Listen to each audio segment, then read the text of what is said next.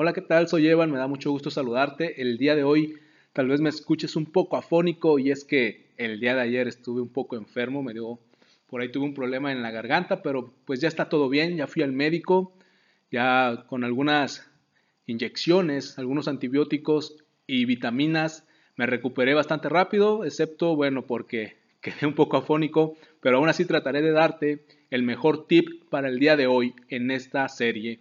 Y el mejor tip que te voy a dar el día de hoy es sobre la creación de un blog. ¿Tienes que crear un blog para tener éxito en network marketing?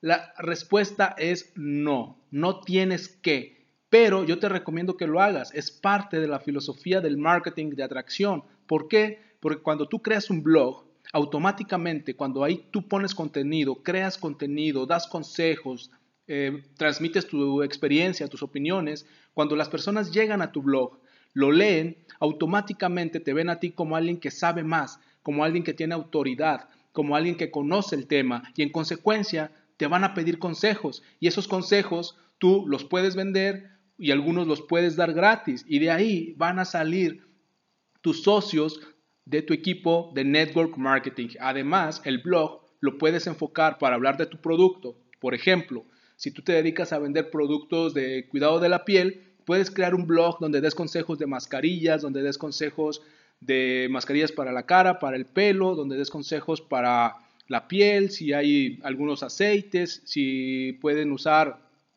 algunos eh, materiales como arcilla, no lo sé, algo que vaya enfocado al cuidado de la piel y en esa descripción, cuando la gente te pregunta o te escriba, tú les puedes recomendar los productos que tú vendes. Pero eso viene después, eso viene, digamos, en la parte trasera. Lo que la gente ve en tu blog de entrada es contenido, es información, son tips. Y después, cuando la gente quiere saber más, es ahí donde tú le puedes vender. ¿Qué le puedes vender? Tus productos o tu negocio de network marketing. ¿Y sabes cuál es la ventaja de esto?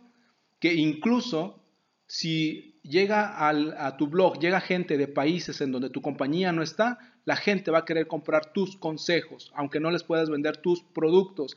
Ese es el poder de tener un blog, que crea y da fuerza a tu marca personal y te permite ejercer un verdadero marketing de atracción. Tener un blog en network marketing no es obligatorio, pero sí muy recomendable. Soy Evan, me puedes encontrar en Instagram y Twitter como Evan Online y puedes agregarme a tus amigos en Facebook como Evan Correa. Nos vemos el día de mañana, espero ya sentirme mejor. Adiós.